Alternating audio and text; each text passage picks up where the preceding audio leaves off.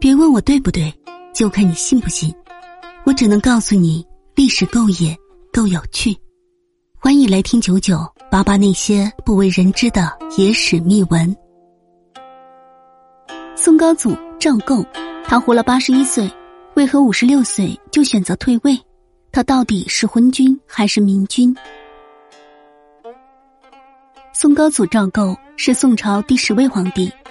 公元一千一百二十七年五月，在靖康之变中侥幸成为漏网之鱼的宋徽宗第七子赵构，在应天府称帝，建立了南宋政权。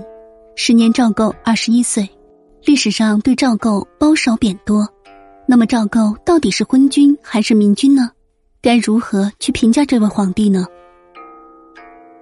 宋高祖赵构是一个民间和史学家们评价差异化最大的帝王。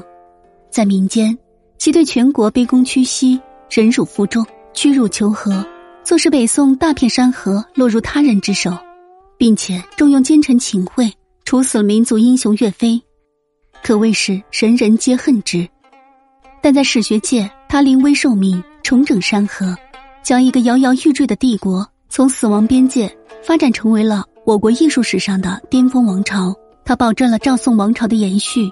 被誉为宋朝中兴之主，可见对其评价之高。那么赵构到底是昏君还是明君呢？他真的如有些人所说那么不堪吗？赵构继位之后的故事已经有太多人诉说，也有太多人评价。但是赵构继位之前是如何脱颖而出的，建立属于自己的亲信系统，并且寻找继位的正统性，这就是一个非常有意思的故事。金人第一次南下北宋都城开封府。是在宣和七年冬，宋徽宗听从了李纲的意见，并传位给太子赵恒，以号召军民抗金。不想到了靖康元年春，宋徽宗的禅让不仅没有抵御住金人进攻，反而连开封府也被金人围困。为此，宋徽宗第七子康王赵构作为人质，受命前去金人营帐议和。这是赵构第一次作为历史主角登上舞台。赵构人品爆发，从金人营帐中回来。因此，赵宋王朝就有了宋高宗。